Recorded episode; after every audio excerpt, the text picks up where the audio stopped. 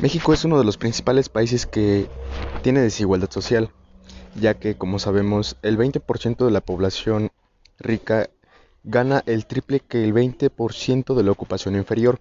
Este es un dato muy alarmante, ya que indica que una persona de ingreso sustentable tiene tres veces mayor el sueldo que una persona de sueldo bajo.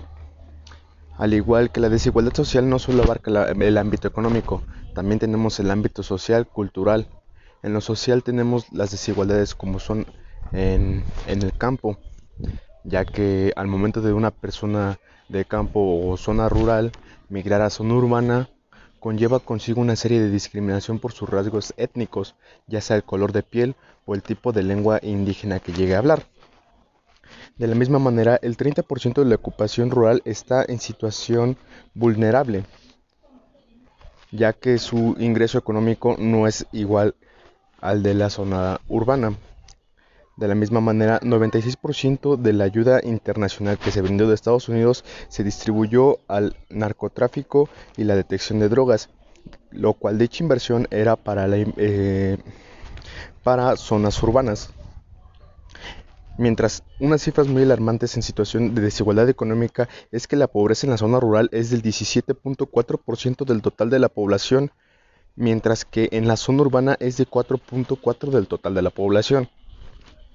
Otro ámbito en el que tenemos que hacer énfasis es en, el, en la desigualdad educativa, ya que una persona rural tiene que caminar largas distancias para lograr un acceso a educación ya sea a un instituto o escuela cercana o con un profesor que esté en dicha zona rural. Mientras que en la zona urbana, para acudir a una escuela consta de un camino de 30 o menos minutos. Y esto teniendo acceso a transporte público, mientras que en la zona rural los servicios son muy escasos. También como podemos observar en la zona rural no se tiene acceso a servicios como gas, agua potable o electricidad, mientras que en una zona urbana se puede tener de acceso a dichos servicios de una forma práctica y fácil. Como sabemos, la desigualdad en México es un problema muy alarmante, ya que no se da mucha énfasis en dicha situación.